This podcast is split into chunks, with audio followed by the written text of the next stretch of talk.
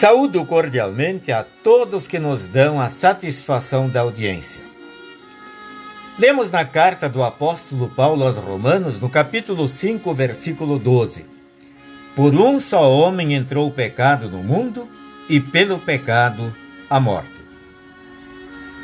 Trágico naufrágio foi o do navio Titanic em 1912. Pereceram 1.517 passageiros.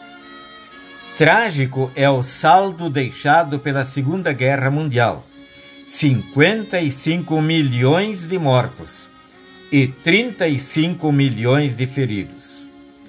Foram acontecimentos que provocaram lágrimas, angústia, desespero e milhares de sepulturas. Nós, porém, que hoje vivemos, não fomos diretamente atingidos por essas catástrofes. A Escritura, no entanto, nos fala de uma tragédia que causou milhares de mortes, que nos atinge e nos torna ativos participantes a tragédia do pecado e sua imediata consequência, a morte. O mundo é um grande palco e todos nós somos atores, disse alguém.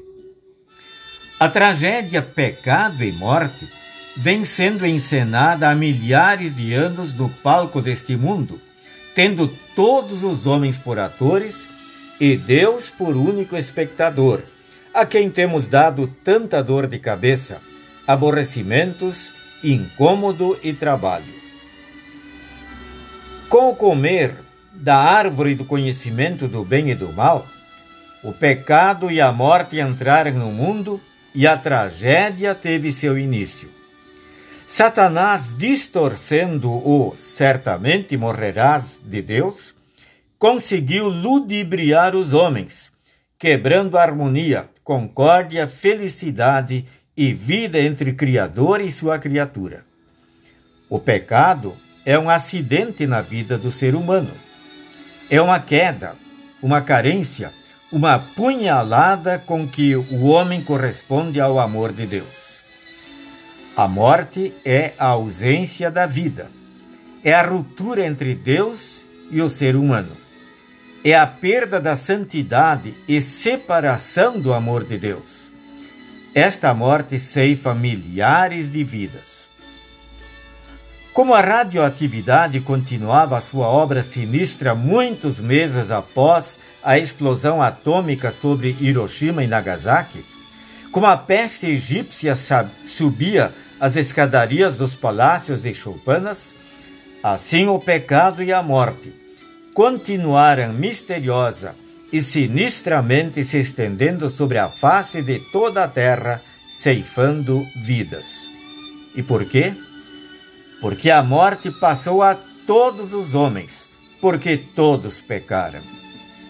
Também tu e eu seremos cumprimentados um dia pela morte.